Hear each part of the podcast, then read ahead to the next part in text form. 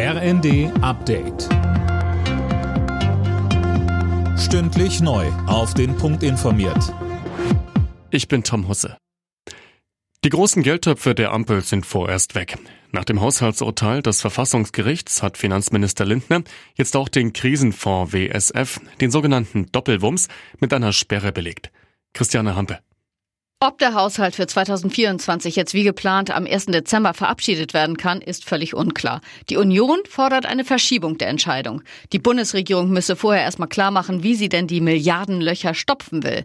Von Seiten der SPD und der Grünen wird mittlerweile eine Aussetzung oder Lockerung der Schuldenbremse ins Spiel gebracht. Die FDP lehnt das bislang ebenso ab wie die Unionsopposition. Deutschland sagt der Ukraine weitere Militärhilfen in Höhe von 1,3 Milliarden Euro zu. Das kündigte Verteidigungsminister Pistorius bei seinem Besuch in Kiew an. Dort würdigte er auch die Maidan-Proteste, die vor zehn Jahren zum Sturz des kremltreuen Präsidenten Janukowitsch geführt hatten.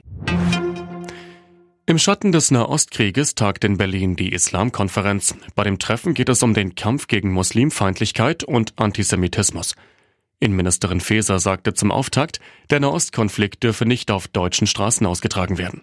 Es ist auch an den islamischen Gemeinschaften und Verbänden in Deutschland, sich laut und deutlich gegen Antisemitismus auszusprechen und den Terrorismus zu verurteilen. In den Freitagsgebeten, in den Gemeinden, auf Veranstaltungen oder auch auf den eigenen Social-Media-Kanälen.